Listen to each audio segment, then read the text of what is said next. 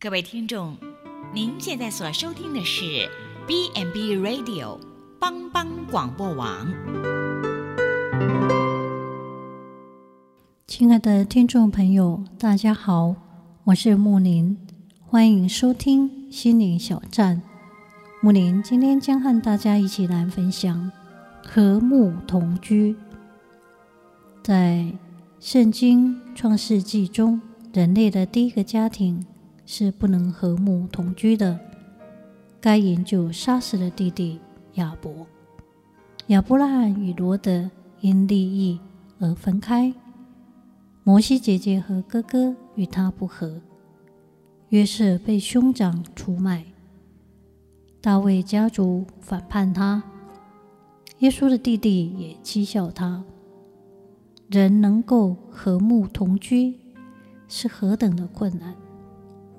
俗话说：“相见好，同住难。”这句话何其真实！无论住在任何角落，你我都会感觉到有压迫感。有人的地方就有问题产生，人多地少，问题的发生自然也大。我们每天都会接触到人与事，若相处得不好，误会与争吵随时都会爆发，只有谦让与容忍，才能和谐共处。俗语说：“家和万事兴，家衰口不停。”这句话形容和睦的可贵。从前有两个饥饿的人得到了一位长者的恩赐，一根鱼竿和一篓鲜火硕大的鱼。经过谈判，其中一个人得到了一篓鱼，另一个得到了一根鱼竿。得到鱼的人原地就用干柴搭起火煮了鱼，他狼吞虎咽，还没有品出鲜鱼的肉香，转瞬间连鱼带汤就被他吃了精光。不久，他便饿死在空空的鱼篓旁。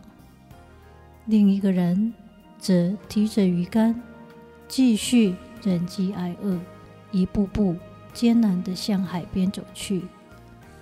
可当他已经看不到远处那片蔚蓝的海洋时，他浑身的最后一点力气使完了之后，他也只能眼巴巴地带着无尽的遗憾。撒手人间。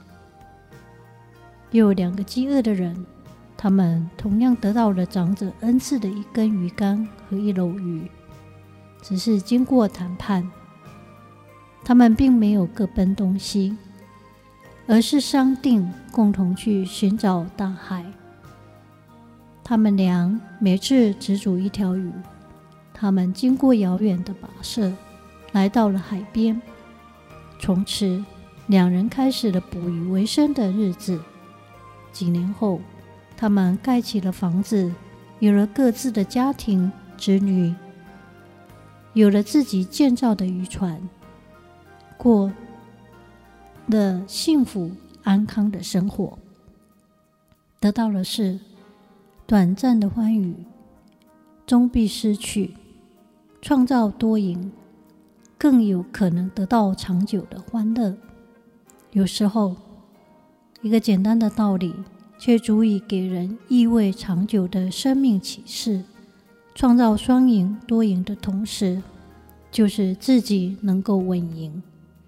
对于贪婪或自私的人来说，那是难上加难的。在弟兄姐妹和睦同居的关系里，就有上帝所命定的福，这是上帝所定义要赐福的。上帝要与同心合意、彼此尊重、和睦的人同在，这是圣经的应许，也是上帝对我们的启示。还有末了的话：愿弟兄们都喜乐，要做完全人，要受安慰，要同心合意，要彼此和睦。如此，仁爱和平的神必常与你们同在。上帝与人同在，赐福于人，叫人得到永远的生命。故此，当人和睦的时候，就历史经历到有上帝同在和永恒的宝贵。世界日报曾经报载有段动人的新闻：宜兰县同乐村有五个姐妹，先后十年轮流照顾因车祸瘫痪的兄弟曾先生，无怨无悔，最后还决定搬到同一社区。以便继续照应，五姐妹的丈夫们也加入照应行列。这是个充满了温暖的新闻，叫人读了欢喜。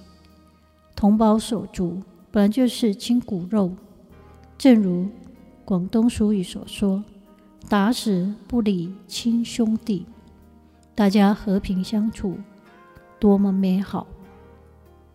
诗篇一百三十三篇说。看那弟兄和睦同居，是何等的善，何等的美！常言道：夫妻能同心，泥土变黄金。泥土变黄金也是神迹。弟兄能和睦同居，不仅是何等的善，何等的美，而且有恩高和甘露。最重要的是，有耶和华所命定的福，就是永远的生命。愿我们每一位弟兄姊妹都能够真正得着永远的生命，做一个有福的人，就像主耶稣所应许的，使人和睦的人有福了，因为他们必称为上帝的儿子。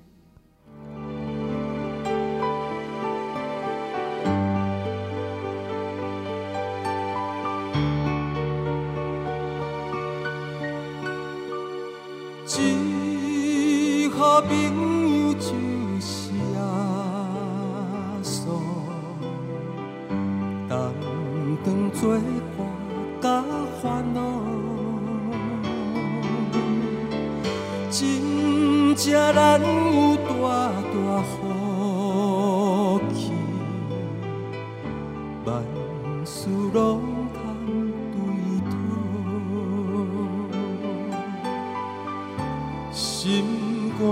我常常失落，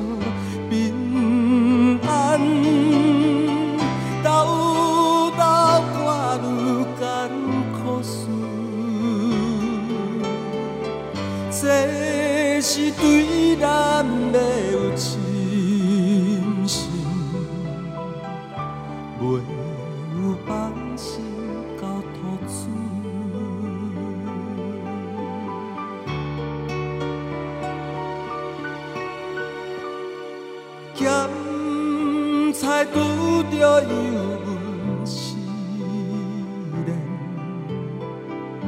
也是心大烦恼。猪脚毋通常常失志，着将逐项来祈祷。兼朋友到这珍重，甘愿体贴万载好，耶稣在咱心的暖流，将这苦